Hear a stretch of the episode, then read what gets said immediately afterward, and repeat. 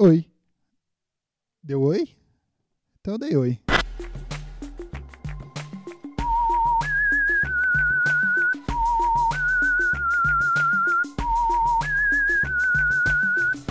Música subir estridente, meu Deus do céu.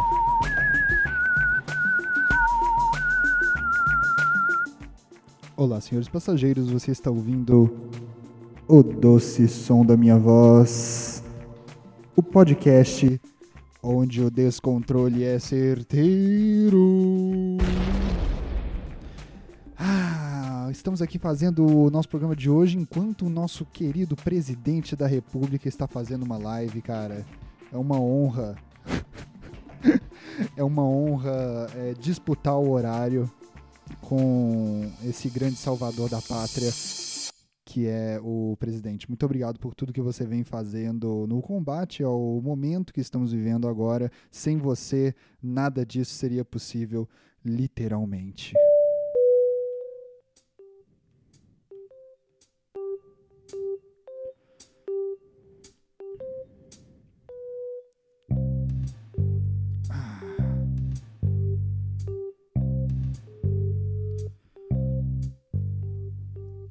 Lá? Vamos atender? Vamos ligando aqui para a minha comissária de bordo, Nara Takimoto, para ver como é que está o nosso clima de hoje. Alô? Alô? Quem fala? Oi. é a Nara. Olá, Nara, tudo bom? Como você vai? Vou bem. De Tô verdade? Do jeito que você falou, ficou difícil para eu continuar o assunto com a audiência, senão as pessoas vão ver que eu claramente ignorei um pedido de socorro, Nara. Não, não, mas assim, até, até que não tô tão mal, não. Já estive pior. O vou bem é, é nessa comparação com eu do passado. Como assim? Como assim? Você, você estava melhor antigamente e agora você tá pior, é isso? Não, Robert. É eu estou melhor do que, do que há algum tempo. É, é? O que, que, o que, que aconteceu? Você acha que tem algum ensinamento aí pra falar pras pessoas? Ou se você falar só vai voltar a ficar pior e não é isso que a gente quer de maneira nenhuma? Olha, de ensinamento, eu acho que até agora o que eu aprendi com tudo isso foi. Nada não. acho que não teve nada não. Acho que eu não tenho nada pra dizer, não. Eu melhorei, mas daqui a pouco vou ficar pior. É uma, Ah, a vida é isso, né? A vida é isso. A vida é unicamente isso. Não tenho esperança pra dar pra ninguém desse voo, porém vamos vamos prosseguir. Eu tinha uma pergunta pra te fazer sobre isso. A gente tá no avião, correto? Bom, eu, eu, é, eu não. Mas, assim, em tese, em tese não. Na, na teoria, sim. Teoricamente, sim. Mas eu deixo que as pessoas imaginem o que elas quiserem. Quem sou eu? Quem sou eu para ditar a imaginação das pessoas? Mas pode, Entendi. mas pode trabalhar com essa ideia. Você sabia que é, dão comida diferente pro piloto e pro copiloto, né? Não fala isso, não fala isso. Você não pode, você não pode me entregar desse jeito. Desse Mas- jeito vai ficar é clara a verdade. hierarquia aqui. Não pode. Eu tenho vários fatos interessantes pra falar hoje que eu não sei se são verdade ou não. Ah, então o- os fatos mentirosos são os melhores, Nara. Pode mandar ver. Mas eu não sei, pode ser que seja verdade. Me falaram que as baleias dormem em pé. É verdade? É, é, é, o primeiro ponto a gente tem que encontrar o pé da baleia, né, Nara? Se, se a gente fizer isso, a gente consegue talvez, talvez entender isso. É, então eu Não, não mas- acredito. Você entendeu, Robert? Ela dorme na vertical. Ah, peraí. né? Ela tem essa preferência por qual razão? Ela tá. É tipo assim, é o contrário da gente, né? A gente fica, a gente fica o tempo inteiro na vertical e fala, puta que pariu, eu preciso ficar na horizontal em algum momento. E ela é o contrário. Eu consigo entender. A gente descansa do jeito que a gente não fica o resto do dia. E ela é igual a gente. A gente tem muito mais em comum que as baleias do que parece. A gente tem, cara, a gente tem. Ah, tirando o fato Esses que eu dias, eu não sei porquê, eu fiquei muito interessada, assim, nas baleias. Eu tava deitada na minha cama e eu pensei, putz, e as baleias, não é mesmo? O que, que elas são? Como é que elas vivem? Cara, o mundo do mar realmente é um lugar. É, é- é um lugar que me assombra muito. Eu acho que por isso que eu tenho tanto interesse nesse, nesse mundo. Eu acho a baleia existir, porque em tese, né? Em tese, a baleia é um. é, na nossa perspectiva, não, mas pensa bem. É, Para o mundo do mar, todos os animais são animais voadores. Certo? Cacetada, A maioria. Robert, pera, você me abriu A horizontes maioria agora. são animais voadores. Entende meu ponto? Cacetada, é verdade. O, o que não é, é tipo caranguejo, né?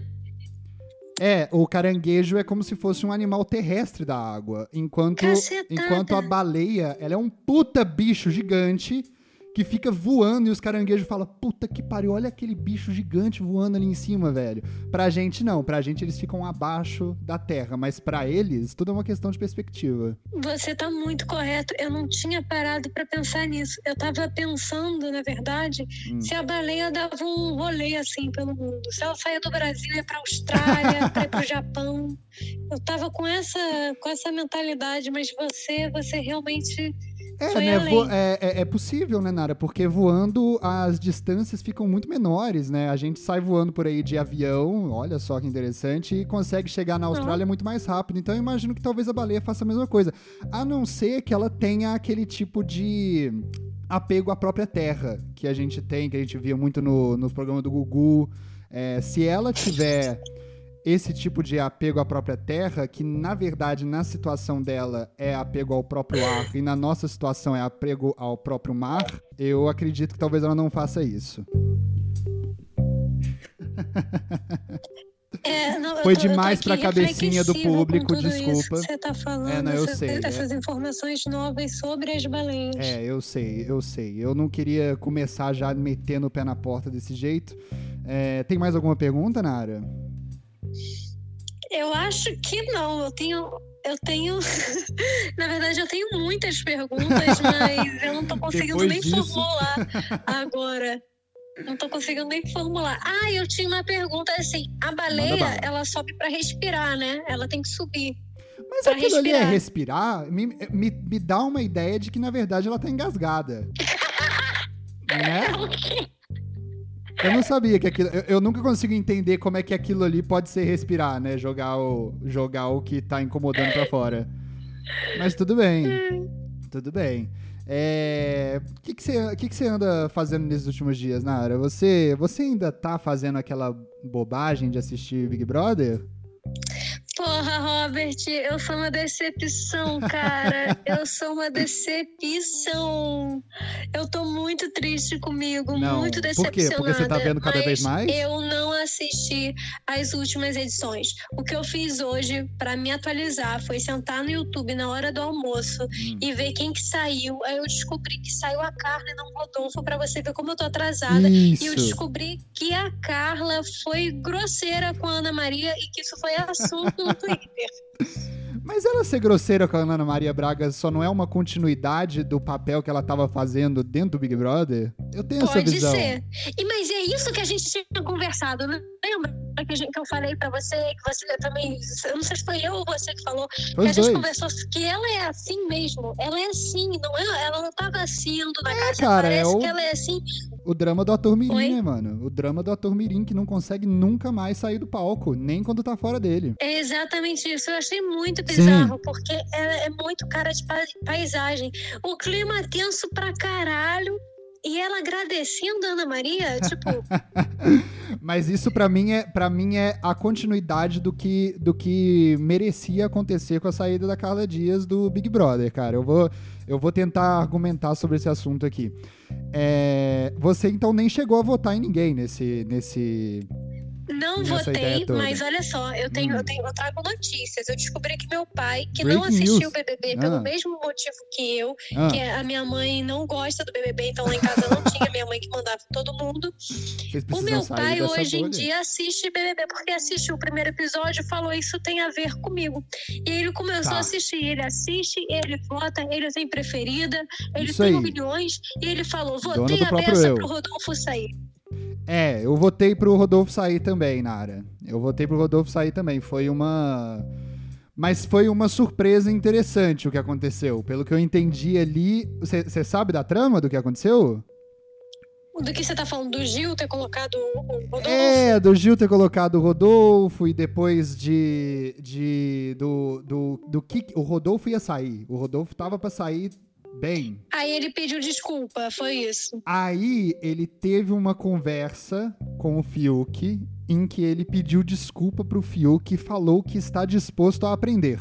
Hum, E eu entendi. coisa que Carla não está. Co-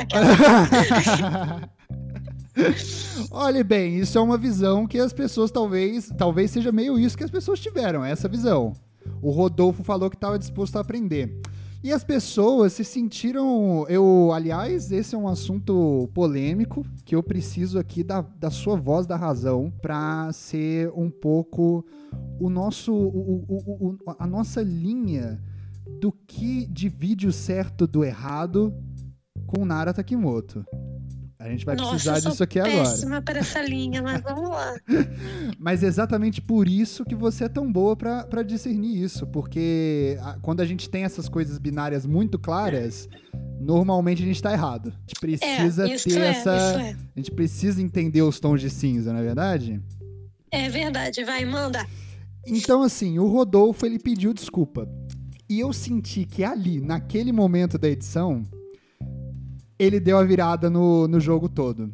E eu entendo um pouco isso como talvez a terceira temporada do que as pessoas queriam ver no Big Brother. Eu entendo dessa forma. O que aconteceu nesse Big Brother? A primeira temporada foi. Porque o, Big Brother ele vai ser em três meses, não é? Então cada mês vai ter um assunto. A primeira foi o lance todo lá da Carol Conká, aquele bafafá Com todo que tá de parabéns a equipe de marketing da Carol Conká, que tá implantando memes. Você tá vendo isso? Você tá, tá vendo isso? Aí, Olha, eu tô vendo pouco, eu confesso que Não, da tá Carol ó- Conká, mas da Lumena eu tô achando melhor. Assim. da Lumena é bom. Da, Lu- da Lumena... Não, não, não, não, não.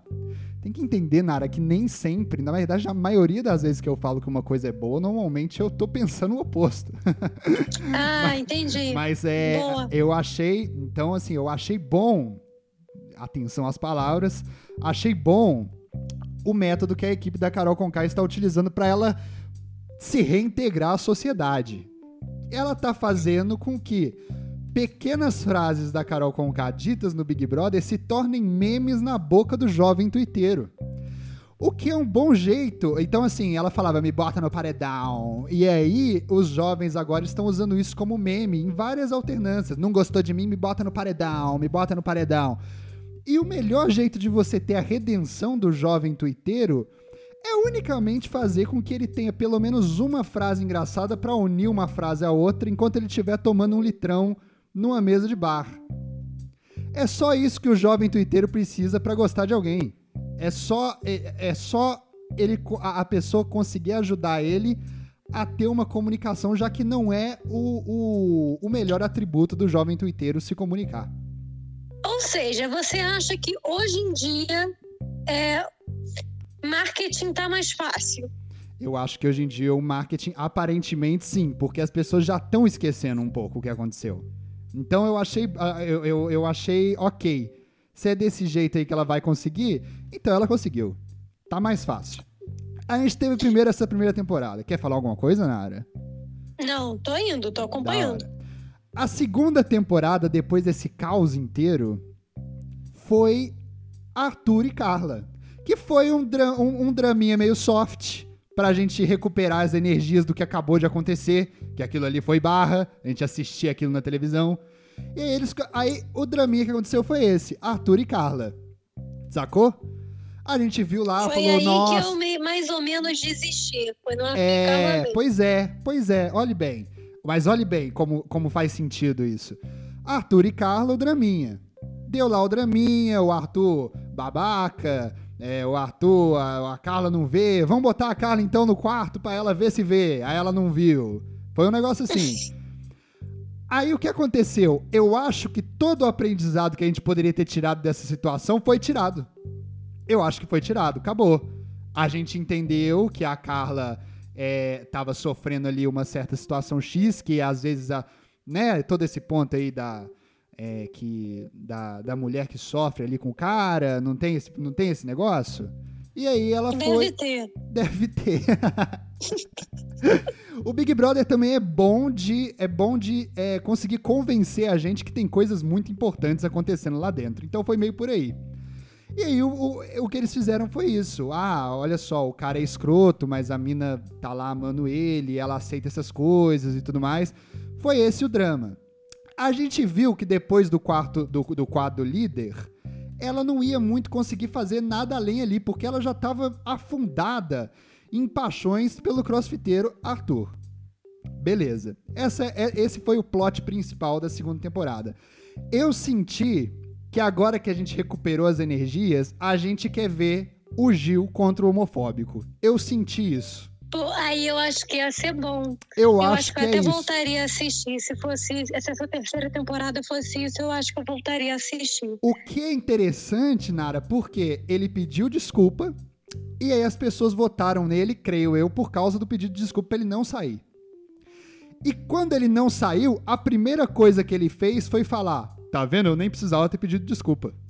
E isso, para mim, é, é, é, é, faz sentido. O Big Brother acontecendo. Faz sentido. Isso é o Big Brother acontecendo. É, na é forma mais pura, de assistir. Na forma mais pura de Big Brother acontecendo ali. Eu senti que é meio isso, Nara. Eu senti que. E agora a gente vai e tira o Rodolfo. Eu acho que é meio isso. Eu acho que é meio isso. Eu acho que essa mas, é a nova Mas a gente a nova já guerra. vai tirar o Rodolfo, mas, mas ele não é essa, essa grande terceira temporada, mas ele. Porque o Big Brother funciona dessa forma. A gente elege os vilões que a gente quer odiar e a gente vence os vilões que a gente quer odiar. Não tá na hora de tirar a Thaís? Não está na hora de tirar a Thaís, Nara. Nunca é hora de tirar a e Thaís. E a Vitube? Eu, eu tiraria a Vitube antes do Rodolfo. eu adoro o seu, a sua raiva a Vitube, pra mim é excepcional. Eu, eu, eu vivo por ela. Vivo por ela. Nossa, mas eu acho, eu, eu tiraria. Eu tiraria o Arthur antes do, do Projota. Claro, eu tiraria. Eu, eu tiraria a Vitube antes de todo mundo, acredito eu. Eu tiraria, sim. Essas pessoas, assim. Tá, por que, que você quer tirar a Thaís? Ela é tão, ela é tão, ela é tão interessante ali naquele lugar. É verdade. Esse é um bom ponto, Robert. É ela é muito interessante naquele lugar. Eu vejo que ela soma muito. Ela. Não, mas ela, peraí. Pra mim, ela, ela foi a única participante, porque foi isso. Ela voltou de um paredão, né? Todo mundo que volta de paredão volta com negócio, né? Volta do tipo, porra, vira o e jogo, ela quebrou não sei o quê. Vemos aí Rodolfo, o que, que aconteceu? Voltou do paredão, ele não faz ideia do é... que aconteceu. Que é menos de 1%, ele não faz ideia, mas já, ó, não falei besteira.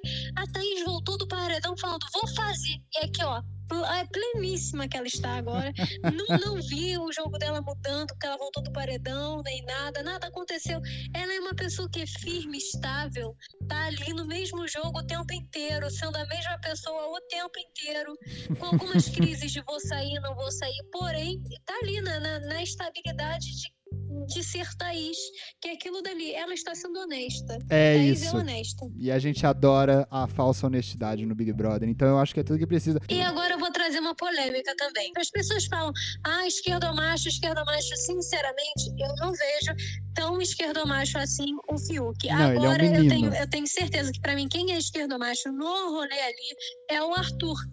Ah, Pra sim, Dilma tem Braba. muito mais perfil do que o Fiuk. Oh. Sim, e até quando ele, o Rodolfo foi falar com ele, que ele também falou assim, cara, não, não é mimimi, né? Ele deu uma explicada ali. Então você Sim. vê que o cara é- tem um engajamento, ele tem um. Ele tá, ele tá sabendo Não, ele sabe o que falar. Ele um. Ele sabe, ele sabe o que, que é o certo de se falar. Esse é o ponto. Mas eu acho que ele tem, ele tem, ele deve ser um centro-esquerda, esquerda, ele deve estar por aí, Claro, entendeu? claro. Porque, porque para mim o que aconteceu Hum. é, entre Arthur e a Carla, que eu não Manda sei bala. como, eu não acompanhei muito, então eu posso falar merda agora, porque as Hum. pessoas chegaram a falar de relacionamento abusivo, relacionamento tóxico, etc e tal. Mas para mim, Hum, ele deu todos os sinais de que não estava afim mesmo, assim, que ele não tinha Hum. o sentimento que, que ela tinha por ele. Ah. Eu não entendi muito bem é, é, tudo que aconteceu na cabeça dele também. Porque era, ficou óbvio, muito, muito, muito óbvio a ligação dele com o Projota ser imensa e o fato dele gostar do Projota muito mais que ele sim. gostava da Carla. E não adianta a Carla falar, ai, porque eles eram amigos desde o início do jogo, sabe? Meu cu, claro que não, sabe? Não é por Uhum. isso porque ela tava lá, tava tão próxima dele quanto, tudo mais, mas ele não respondia em afeto, em nada, e eu não sei porquê, mas pra mim, assim, tudo bem que ela estava dentro dessa situação, não tô culpando a Carla de jeito maneira, porque eu sou muito a Carla na minha vida cotidiana, eu sou Hum. assim com todo mundo, eu eu me jogo, assim como ela falou, hum, que, que não se arrepende e nem nada, que ela, que ela foi intensa, porque, sei lá, é assim que ela é e ela não tem vergonha disso, eu tô com ela, sabe? Eu, eu não acho também que ela errou muito, não. Ela tava imersa numa situação e ela não tava vendo mesmo o que a gente tava vendo, nem quando tava sendo mostrado para ela, porque ela não queria.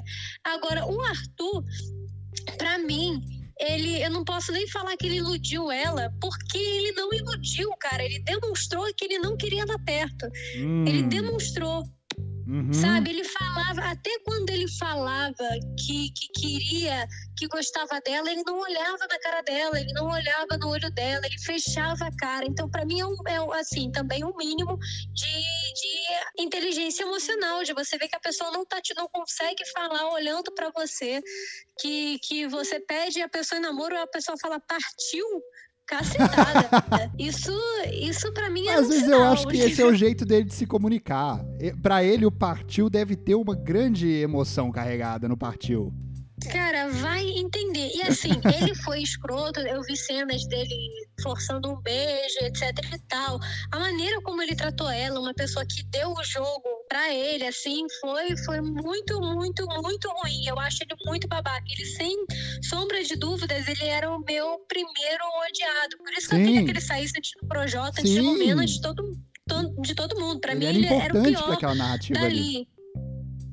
É, eu, eu, eu entendo. Ele era, naquele momento ele era importante. Mas, Nara, é, eu sabia que chamar você aqui ia ser um, uma a linha do certo e errado que a gente tanto procura. Pra mim, tá todo mundo errado. Não sei se ficou claro. Sim. Mas isso que é o, a grande, o, o- o grande prazer do Big Brother é esse, cara. Então, Nara, eu não tiro nem ponho nas suas palavras. O Arthur vai sair daqui a pouco. Daqui a pouco ele sai, daqui a pouco ele sai. Essa trama não existe mais. E eu achei boa ela ter acabado desse jeito, que agora a Carla sai, levantando aí a bandeira do ela ser culpada pelas atitudes do Arthur. Eu achei ok. Ok. O Big Brother funciona em multi-universos também. O multi-universo da Ana Maria Braga, o multi-universo do- da, da ex-BBB Ruiva, ele funciona ali também. Mas você acha que ela entendeu agora que se ela voltasse pra casa, ela ajoelharia de novo ou não? Não, eu acho que não. Tu acha que não? Eu tenho minhas dúvidas, sabia?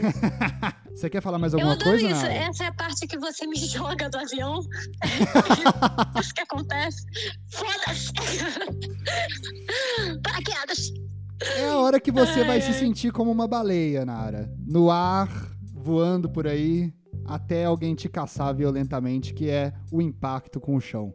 Mas depois você sobrevive e volta no próximo, que nem o Kenny do South Park. Fique tranquila. Ah, muito obrigada, muito obrigada. Eu gostaria de agradecer aí a, a você e aos Nossa, seus você foi- passageiros. os- Foi mesmo? possuída, Bruto. Foi É, é um milhão?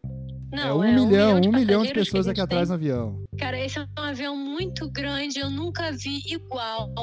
É, fico muito feliz por, por essa audiência, eu nunca tive uma audiência tão grande assim me escutando. É, Largar o cigarro, E- Nara. Tá, tá ruim a voz aí, hein? Peraí, fala de novo. eu falei, vai todo mundo to- tomar no cu.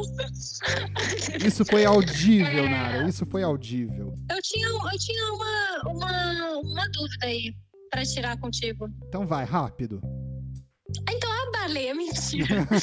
é, na verdade, é verdade, Robert. A baleia, eu tinha falado para você que ela sobe para respirar e tudo mais. Ah, e aí sim. eu fiquei com uma dúvida real de que, assim, como que a baleia morre encalhada se ela respirar? Qual que é a questão dela morrer fora d'água? É drama, né? É o quê? drama? Quem sou eu? No próximo a gente chama uma baleia aqui para conversar sobre isso. Mas o, o. Eu acho que, na verdade, deve ter alguma coisa a ver com ela.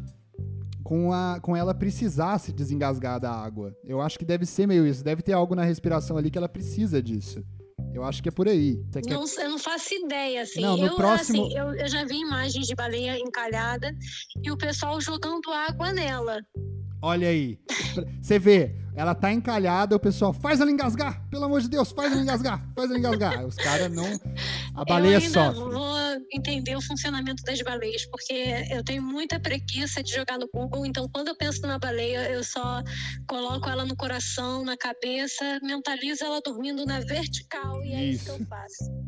É, a, a, às vezes a ignorância é a melhor amiga da diversão, Nara. É isso aí. Encerro aqui minha participação com Baleias, Carla Dias e Arthur. Isso. Faz, é, existe uma ligação entre esses três assuntos, pode ter certeza. Obrigado. Qual é o sobrenome Nara. do Arthur? Piccoli. Piccoli ah, tá, de, de, de Conduru. que colocou a cidade no mapa. Eu nem sabia que existia Conduru. Aí o Arthur não fez nada. Fez muita coisa, eu nem sabia que existia esse lugar. Obrigado, Arthur. Vou te jogar do avião, Nara. Nossa senhora. Tá, obrigada. Beijo. Muito obrigada, gente. Vou abrir os paraquedas aqui. Tchau. Tchau. Ai, ai, ai, meu Deus do céu.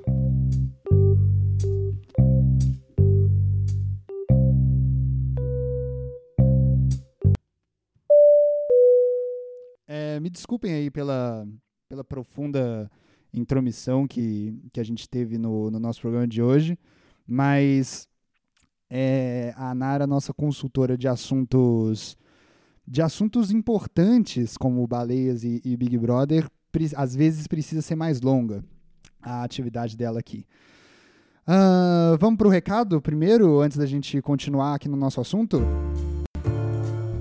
Vamos dar uma subida, vamos dar uma subida. O podcast O Som da Minha Voz, o podcast onde o descontrole é certeiríssimo. Puta, mas eu acertei uma baleia. Ah! Droga! Acertei mais uma vez a baleia. Elas ficam voando aí no ar, né, cara? É complicado. Uh, podcast do Som da Minha Voz, nós estamos aqui. Uh, se você quiser mandar um e-mail pro podcast do Som da Minha Voz, por que, que eu ainda. Por que, que eu tenho o costume na minha vida de continuar em coisas que eu sei que vão dar errado? Mas vai lá, se você quiser me surpreender, manda um e-mail para odocesom@gmail.com e a gente a gente conversa aqui. Se você quiser, de vez em quando, a gente lá no meu Instagram, que é @rockifer, R-O-K-I-F-E-R, de vez em sempre a gente abre lá uma caixa de perguntas e a gente dá uma conversada. Algumas eu posso até trazer para cá, vamos ver o que tem aqui na o que tem aqui na nossa, na nossa caixa. As perguntas são de, de, de vários assuntos e tal. Uh, vamos ver o que tem aqui. Eu, res, eu respondi algumas. Uh, Pedro Maia Yadaki, eu fiz uma aleatória aqui. Ter um filho ou ter um câncer no pau? Putz, gente, eu prometo que o nível das perguntas não é esse. As pessoas me perguntam coisas interessantes, como é que eu tô, que música eu gosto. Mas caiu aqui agora nessa. Uh, ter um filho ou ter um câncer no pau? Cara, sabe que ter um filho é um bagulho que me me aterroriza, assim. Eu, eu, eu não acho que eu deveria ter um filho agora. Eu preciso dizer isso, né? Porque o futuro é incerto. Glória a Juliette. Mas ah, tem um câncer no pau, cara. Olha, tem uma coisa aí. Porque o câncer no, no pau vai fazer mal unicamente para mim. Enquanto eu tenho um filho agora, eu estaria ativamente destruindo a vida de outra pessoa que não precisa que não precisa ser, ser destruída, né? Não precisava essa pessoa existir e eu jogar todos os meus problemas de 23 anos de idade, é muito jovem, na, na em cima das pessoas. Ah, mas dá para ter a compaixão. Não, não dá. Eu, eu não consigo. Eu sei que as pessoas conseguem, ter um filho muda tudo.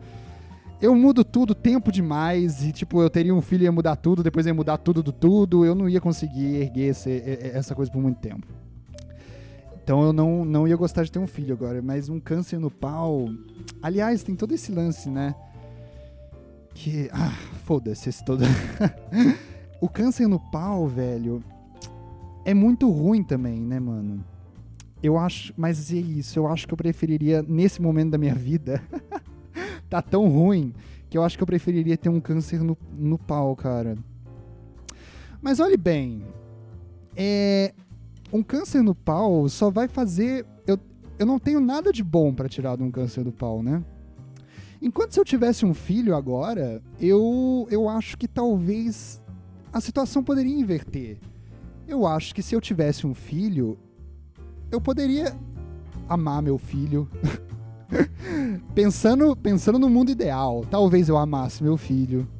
Talvez meu filho ensinasse coisas, talvez a gente teria uma boa relação. Uh, então, assim, tem uma situação aqui que eu com certeza só vou odiar, que é o câncer no pau.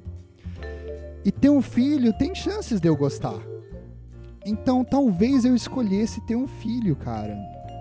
Agora, tem toda a questão que a gente está há um ano nos podcasts especiais de pandemia, que me leva a crer que toda a situação para eu ter um filho, ela ela não é possível com o isolamento social. Eu já tentei fazer um filho sozinho e olha eu aqui, sem filhos, cara. Então eu acho que a pergunta nem é essa. A pergunta é: Você prefere ter um câncer no pau ou furar a quarentena? Essa é a pergunta. Essa é a pergunta. Essa é a pergunta que me tira o sono toda a noite da minha vida. É, eu diria que eu prefiro furar a quarentena, mano. Eu prefiro furar a quarentena para ter um filho. É, e eu, eu, eu não. Porque assim, eu sei que furar a quarentena eu vou matar várias pessoas, mas eu acho que eu passar coronavírus pra meia dúzia de família e, e depois eu chegar pra família e falar, moço, você tem que entender que eu tava numa situação muito difícil. Ou eu passava Covid pra sua família, ou ou eu ia ter um câncer no pau. Eu acho que isso, eu acho que essa é a situação. Você consegue me perdoar? Eu acho que eu ia ser perdoado. Eu tenho essa ideia. Eu acho que eu ia ser perdoado. Então, eu eu finalizo aí a minha toda, toda essa minha peripécia. É, obrigado. Mas é, né, mano? Furar a pandemia. Mas, ó, lembrando, se não existe uma situação na sua vida que você precisa furar a pandemia pra ter um. Ou você vai ter um câncer no seu pau, ou na sua vagina, que essa pergunta se estende a todos os gêneros, tá? Todos eh, se estende eu acho que você deve permanecer na, na, quarentena, a não ser que tenha esse dilema na sua vida. Se não tiver, permaneça na quarentena, porque é, alguém tem que fazer alguma coisa por esse país, né, cara? Nossa, velho, meu Deus do céu. Se a gente deixar na mão desses governantes, a gente tá louco, velho. A gente tá louco. O Bolsonaro, puta, mano, agora tem esse Felipe Martins aí que é supremacista branco ah, o cara fez lá, vocês viram? O cara fez o sinal de supremacia branca. Que é tipo. Eu não vou fazer ele agora, mas eu vou explicar ele pra vocês. Vocês imaginem na sua cabeça um sinal de supremacista branco e aí na sua cabeça vai ter supremacia branca. É tipo um ok, mas com a mão virada para baixo. O que quer dizer? É tipo um P, sacou? E aí o, os dedos abertos, eles significam W, que é White Power. E o cara fez esse gesto lá, velho. Ele fez esse gesto. Depois ele. E ele é tão esperto, igual um supremacista branco é, ou seja, ele é burro, que ele depois ficou falando que ele só tava ajeitando a roupa. É típico desses caras, né, mano? É típico desses caras, velho. Como é que eu vou aguentar um negócio desse, cara? E é óbvio, né, mano? Esse cara, desde sempre, ele só fica dando essas bolas fora, o lavete, o caramba, e agora ele me manda uma dessa. É isso, mano. Esse é o nosso governo perante ao mundo. Olha o que aconteceu. Ah, O foda é que depois ele usou umas fotos lá pra mostrar que, tipo, eu posso fazer esse símbolo, não tem problema. E, tipo, não se engane pelo ponto dele falar alguma hora, tipo, claro que não, gente, vocês são absurdos, olhe bem, isso aqui não é, isso aqui pode ser várias coisas, isso é um sinal de ok, o Felipe Neto já fez, o Lula já fez. Não se enganem. Esses gestos de seita e de poderes e tal, que são coisas que é para se ter na surdina esses gestos, eles são feitos para você depois poder falar que não é isso. Então nem acha que, tipo, eles estão falando lá, não, ele tá falando que não é, os supremacistas brancos vão ficar bravos. Não, velho. Eles vão falar. É, com certeza é o gesto, porque é isso mesmo que a gente faz, depois que alguém acusa que a gente fez esse gesto. E é foda porque ele usou o exemplo do Lula fazendo o gesto, né? E o Lula fazendo gesto nem é o gesto, porque o Lula o Lula não tem um dedo da mão, então meio que o gesto não funciona com o Lula. Ele é biologicamente, não, não, não. Ele é na vida dele impossível de fazer o gesto supremacista branco, o que já é um ótimo passo pra gente votar no Lula.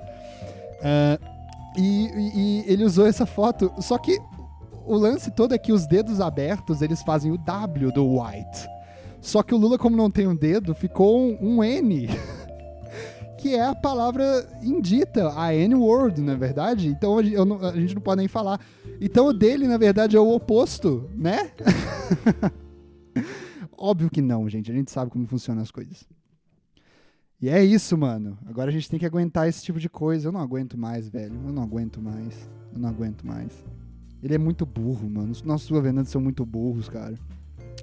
Uh, então é isso aí. É, se você quiser entrar no nosso grupo de Telegram, velho, nosso grupo de Telegram é maravilhoso. Sempre depois do, do nosso podcast aqui gravado, eu gravo uma pequena uma lá pro, pro, pro grupo do Telegram. Em áudio também, para você ouvir. É tipo um podcast desse aqui, só que menorzinho. Tô pensando em, em estender esse, te, esse tema. Não vai ser só um por semana, né? Vai ser um várias vezes ao longo da semana. Eu não penso muito nos meus planos. Não, velho, eu prefiro ter o câncer no pau. Eu não posso ter uma cabeça. eu não posso ter essa cabeça e ter um filho, mano. Não vai rolar. Então eu, eu, você bota lá. Como é que entra no grupo do Telegram? É muito, é muito, muito difícil. é muito simples e fácil. Era isso que eu queria dizer. Inventei uma palavra nova. O Guimarães Rosa aqui tá nervoso. Você entra assim, é t.me barra o. Você abre aí o seu navegador, tira essa, esses dedos das plataformas sociais e abre o, o, o Chrome, abre o Safari, entra lá, t.me barra Odossom. É simples, cara, é simples. Uh, e aí você entra lá, você vai ter acesso a conteúdos exclusivos do podcast Odossom da Minha Voz e vai ter acesso a, a, sempre que sair um episódio novo, você vai receber um ping, uma notificação no seu celular que vai falar que tem episódio novo e você vai poder ouvir todos esses assuntos merdas a hora que você quiser. Fechado? Então tá fechado. É, muito obrigado por terem ouvido os recados. Vamos agora começar o programa. é isso aí, galera.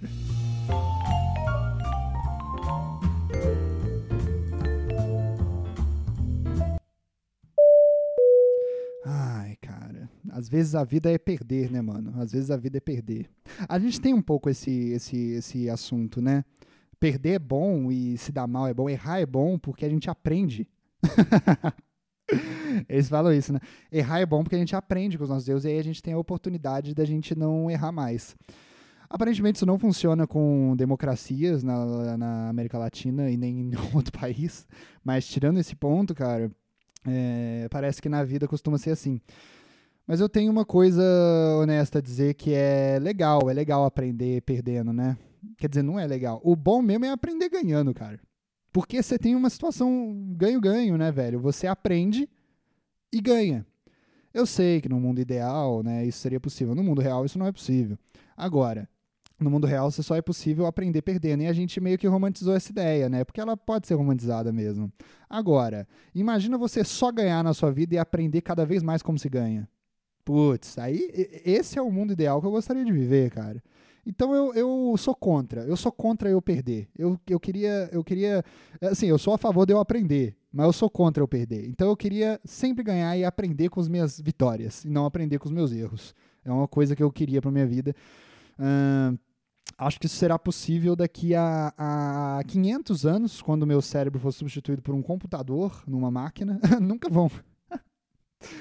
Quando meu cérebro for substituído por um computador numa máquina, eu vou ter algoritmos iguais do, do chess.com para eu, eu sempre acertar na minha vida. Uh, estou perfeitamente ansioso com isso, apesar de que era mais, era mais jogo fazer isso, sei lá, com o Hitler. Eu queria ver o Hitler acertando. Isso é uma coisa. Eu queria ver ele acertando. Eu acho que ele ia acertar bem. Ele só errou. E ele errou muito. Ele errou demais. Então eu queria, eu queria ver aquele poder de acerto com acertos de fato e não com erros, cara. Era, era o meu sonho. Uh, o chess.com, aliás, é um problema na minha vida, mano. Eu já falei disso aqui. O chess.com é um problema, velho. Eu sem querer. Cara, no início do ano eu fui, eu estava num dos meus atos de, de dedicação a um esporte, né, que foi o chess.com. Então eu comecei a jogar lá o chess.com porque eu tenho uma profunda admiração não pelo xadrez, mas pela série O Gambito da Rainha, que foi o único motivo que me fez jogar xadrez. E eu sabia, eu sabia que isso não ia durar muito. sabia que isso não ia durar muito. E aí eu comecei a jogar o xadrez lá. E eu tava jogando, perdia uma, ganhava outra, jogava com pessoas do mundo inteiro, joguei com pessoas da Uganda, joguei com pessoas da Umbanda, talvez, quem sabe. Joguei com pessoas que são computadores, que sempre acertam. E aí eu notei que no chess.com, cara, tem todo um lance lá que você paga o seu. Você, eu já contei essa história? Você paga. Ah, é importante. Hoje eu acho que eu vou falar lá no grupo do Telegram sobre toalhas. O que será que vem por aí? Não dá para saber. Ah, dá para saber, é só entrar no grupo lá. E aí eu, eu, eu, eu comecei a pagar, eu paguei o chess.com porque era barata a mensalidade, mas quando, porque quando você paga, ele, ele faz uma análise do seu jogo e faz com que ele mostre os seus erros. E a gente aprende errando. Então eu faço lá, eu fiz lá a jogada, ele fala, ó, oh, essa aqui você errou muito, era melhor você ter vindo para cá. E aí você fala, ah, interessante, estou aprendendo, é verdade, era melhor eu ter ido para lá. Santo computador, muito obrigado. E aí o, o eu, eu, eu, vi lá nas, na, na, no negócio de mensalidade que era assim, um mês grátis, e depois se você assinar por um ano, é mais barato cada mês. E eu falei, pô, beleza, vou assinar por um ano. Foi lá, coloquei, assinei por um ano, porque ia ficar mais barato. E eu sabia que em um mês eu ia desistir, então eu, eu tipo assim, eu ia ter a primeira notificação de pagamento e ia falar, ô, oh, puta, ainda bem que eu escolhi o plano de um ano. Vai, veio a notificação de pagamento mais barata. Botei lá meu cartão, e aí aconteceu a desgraça, galera. Aconteceu a desgraça. Uh, o meu celular do nada notificou o pagamento inteiro de um ano. no meu celular, mano. Foi 100 reais embora em um esporte que eu não gosto.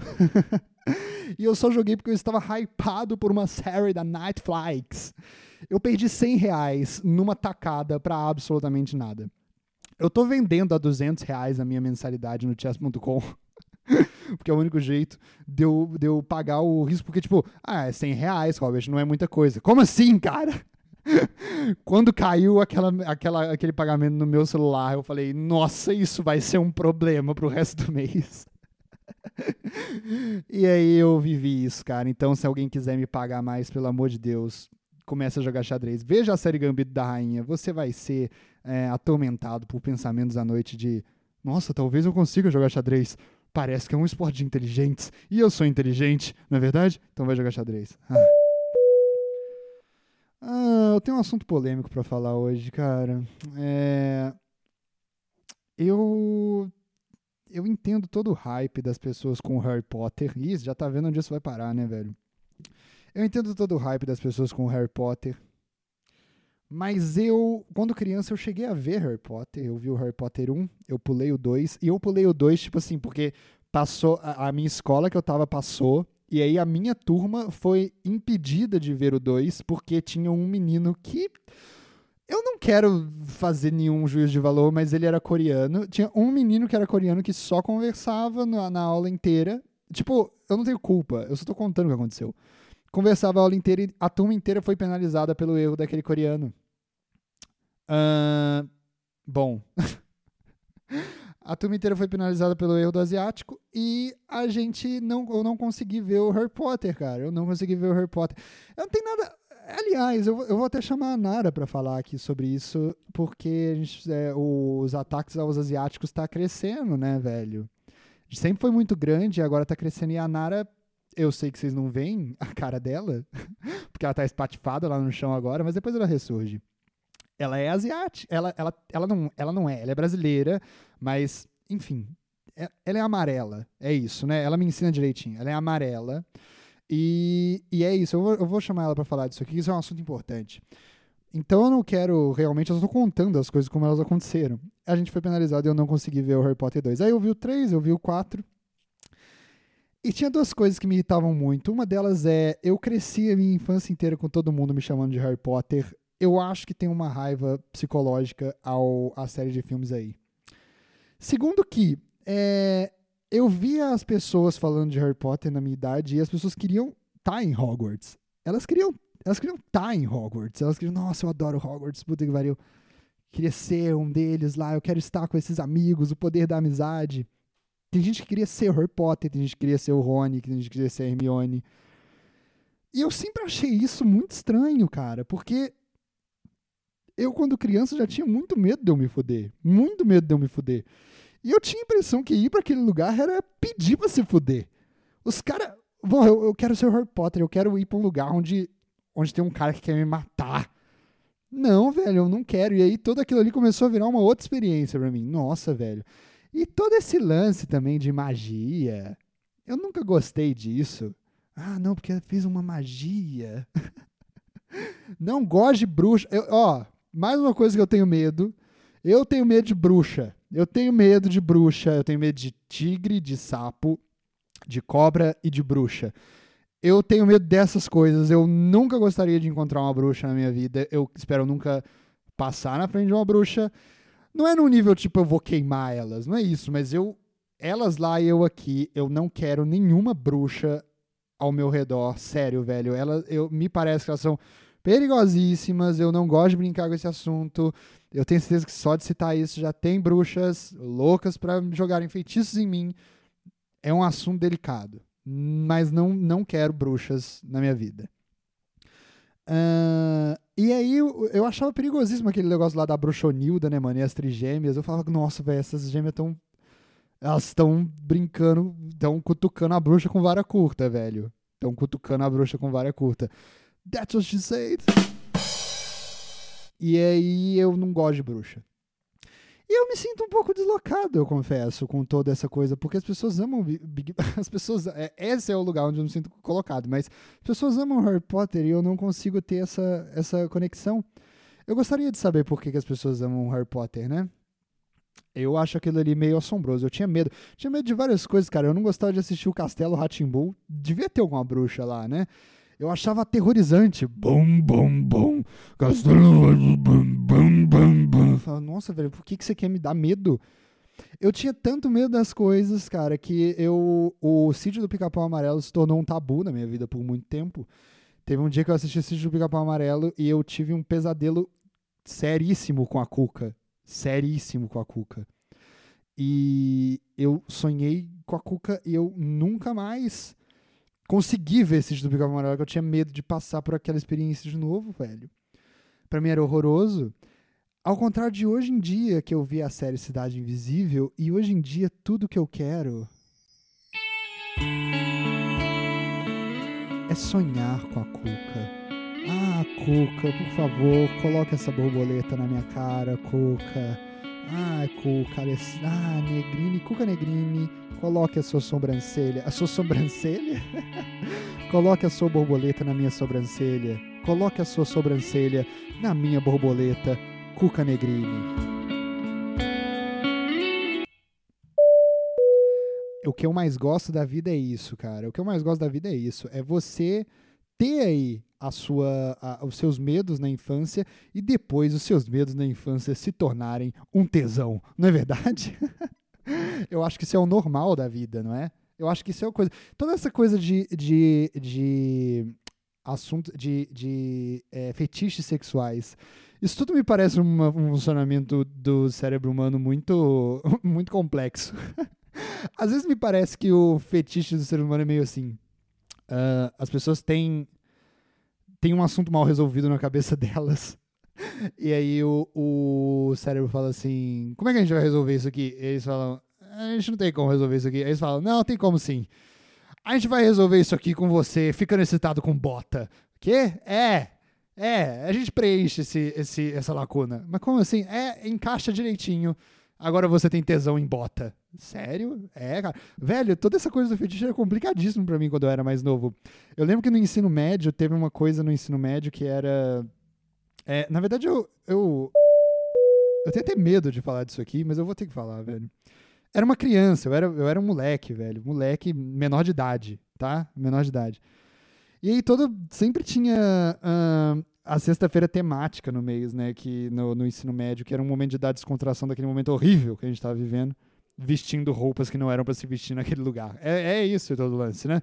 Tem to, aquilo ali é tanto, é tanto um lugar de, de obrigarem você a fazer coisas que a única coisa que a gente se prendeu é por favor, deixa pelo menos uma vez por mês a gente usar um chapéu de cowboy. Eles falam, tá bom, foda-se, vai, usa o chapéu de cowboy. E aí a gente pode se divertir na sexta-feira temática.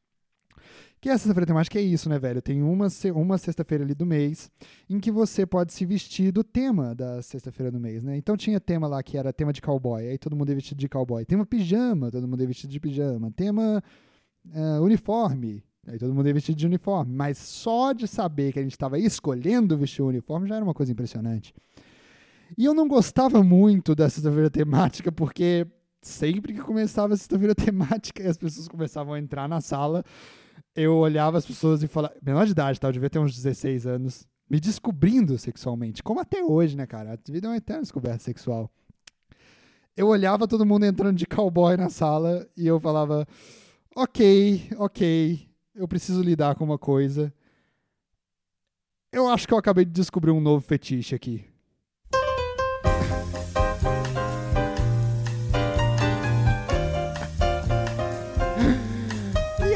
Isso, mano. Depois, naquela sexta-feira temática, eu falava, sério que agora eu tenho que lidar com saber que eu tenho fetiche em cowboy. É sério isso? Eu nem eu não precisava disso. Eu não precisava disso. Eu nunca ia conhecer um cowboy. Se bem que agora com o Caio, hein? Meu Deus. Que entradinha na cintura em V. Meu Deus do céu. Obrigado, Caio do BBB. E aí eu descobri que eu tinha fetiche em cowboy, mano. E eu caralho, é... e agora? É, eu, eu, eu, eu não queria descobrir isso, eu não precisava descobrir isso em momento algum. E agora eu tenho essa descoberta. E não era tipo uma coisa meio machista, não era, não era com as mulheres, era com todo mundo ali. Caralho, mano, o banheiro está decorado de cowboy e eu estou excitado com isso, porque tá todo mundo de cowboy aqui. Eu eu quero chamar meu amigo Eric. Vem aqui no banheiro pra gente aproveitar essa cowboyzice toda, cara.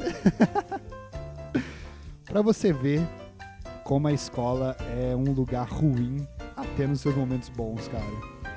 Eu tenho até medo de imaginar cowboy.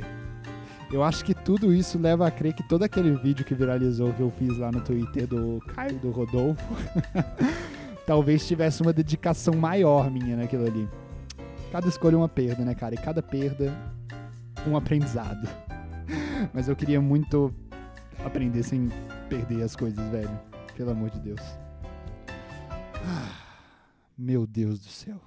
Meu Deus do céu.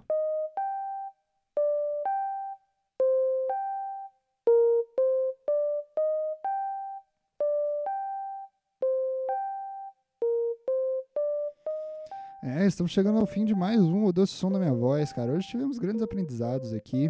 É... Eu não sei se vocês gostam da Nara. Mas eu amo a Nara. Para mim faz total sentido a Nara estar tá aqui, porque aqui é sobre coisas que eu amo. Eu tô aqui passando um tempo com vocês que eu amo, né? E para mim fazia muito sentido colocar a Nara aqui, porque eu, eu falava, puta, mano, eu amo, velho. As pessoas vão amar também, não é possível, velho. Ela é maravilhosa. Mas é isso. Uh, precisando de reembolso no chess.com, meu pix é rockifer, R-O-K-I-F-E-R-R, arroba gmail.com. Vocês me mandem um pix lá, porque eu nunca mais vou jogar xadrez na minha vida. Fiquei traumatizado, mas agora pensando bem, hum, que fetiche interessante, hein? Que fetiche interessante. Eu acho que tem muito isso naquela série do Gambito da Rainha, né? Convenceu a gente pelo Convenceu a gente pelo coração do do, do, do, do tesão, né, mano? Acho que pode ser isso também. Uh, bom, Acho que eu me queimei bastante nesse episódio já. Vou tentar jogar. Uma das perguntas que fizeram lá no meu Instagram foi se eu me arre... que eu pareço que sou uma pessoa que não me arrependo muito das coisas e que eu falo as coisas dou a quem doei sem me importar com a opinião das pessoas. Mas isso é uma ilusão, velho. Vários podcasts que eu gravei eu não coloco no ar porque eu fico preocupado. E esse aqui talvez fosse um que eu ficaria preocupado. Porque eu tô falando toda essa coisa, eu estou abrindo aqui o meu coração da fetichização de menores de idade, que eu tinha, eu era menor de idade também, né? Então é isso, eu, eu não sei, eu vou jogar esse episódio, se der problema, eu falo, ah, eu tava certo em ter medo de falar as coisas em público. Se der errado, eu aprendi mais uma errando no meu acerto. Ah.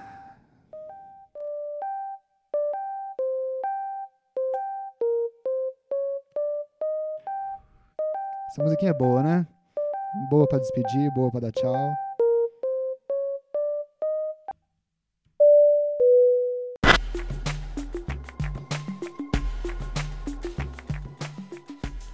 Obrigado, senhores passageiros. Você acabou de ouvir o doce som da minha voz. Podcast onde o descontrole é certeiro. Beijo, tchau. Até o próximo programa. Eu te espero no grupo do Telegram agora para falar sobre toalhas. Beijo, tchau, até a próxima.